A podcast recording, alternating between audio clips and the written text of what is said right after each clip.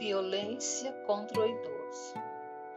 A população idosa tem aumentado significativamente no mundo inteiro. Isso é fato.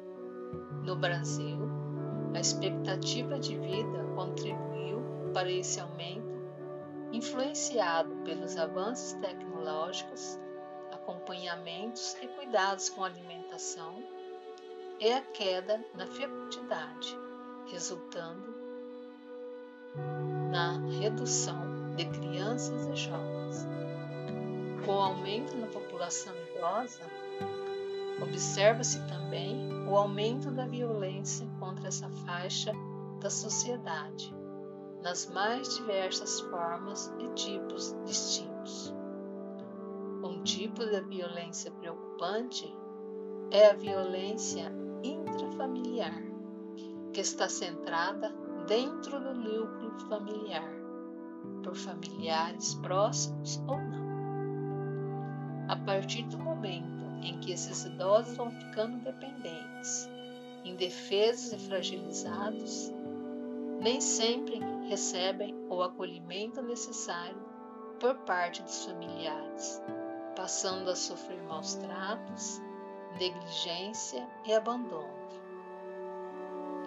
Aproveitando-se desse quadro, começa então um dos tipos de violência mais comum nos dias atuais, que é a violência financeira praticada por filhos, netos, irmãos, cuidadores, etc.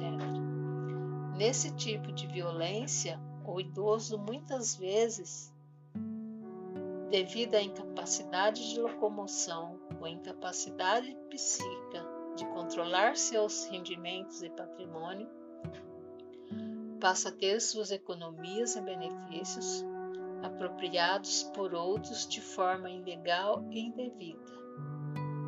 Há também outros tipos de violência, não menos grave do que esta, como violência psicológica, geralmente relacionada à privação da liberdade de locomoção, convívio social e vínculos de amizade. A negação da diversão e do lazer é considerada um ataque à saúde mental do idoso. Violência medicamentosa é feita por familiares, cuidadores e profissionais administrando medicamentos de forma indevida, nas doses ou até deixando de administrar a medicação correta. Abuso sexual.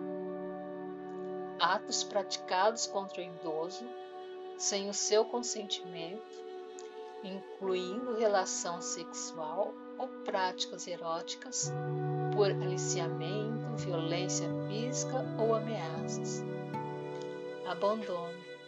Esse tipo de violência tem se tornado comum nos dias atuais. Com as atribuições sociais e profissionais em sua vida, os familiares usam como desculpa o distanciamento e abandono do idoso.